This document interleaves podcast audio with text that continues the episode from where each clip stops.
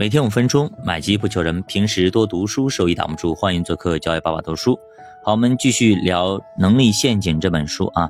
上节我们聊聊跳槽，那么跳槽不仅是说你已经准备好了，或者说聆听一些大佬的一些经验，或者说你想获得继续的进步，你还得学会时间分配。你的日常工作生活太满，就没办法加入其他的事情，也就很难腾出精力来去拓展自己的边界。忘了做那些是正确的事情，哪些是不正确的事情。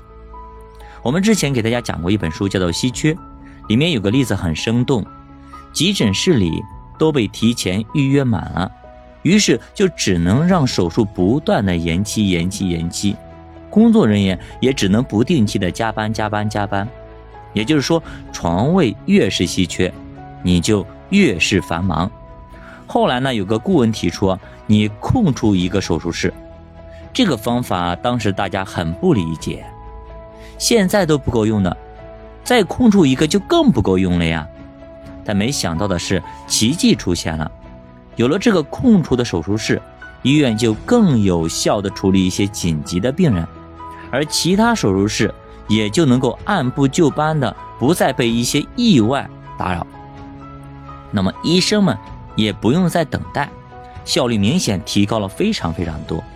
所以这个道理叫做“富足始于余闲”，越是安排的过满，你就越繁忙。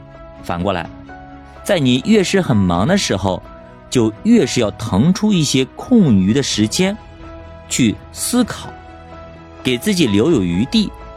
比如说，在工作计划的时候。每天要留出一到两个小时的时间，这样才能够让自己更加高效。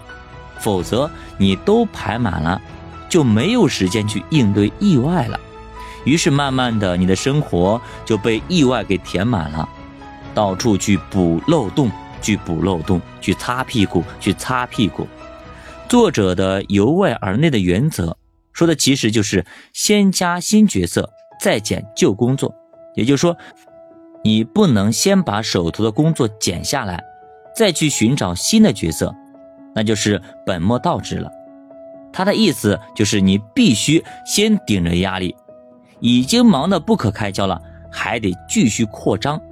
真等到你忙不过来的时候，就知道该减哪一项工作了。其实有些人可能呢并不是真的忙，甚至闲得很。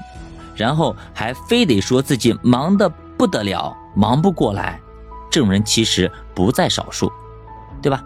你让他去帮个忙，让他给他加点工作，哎呦，我忙得不得了，忙得不可开交。其实他大部分时间在刷手机，在逛商店，在逛直播间。作者一直在强调行动的力量。他说，看到这本书之后，接下来三天观察那些你认为很优秀的战略思想家。或者有远见的领导者，学习他们是如何和别人交流，甚至思考的。之后的三个礼拜的时间，你可以参加一个你专业领域之外的项目，公司内外的都行。再接下来三个月，多听听演讲，并参加一个演讲训练班，扮演一下成功者的角色。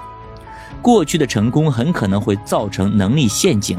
主要有这么三件事情，大家来思考一下，看能不能对号入座。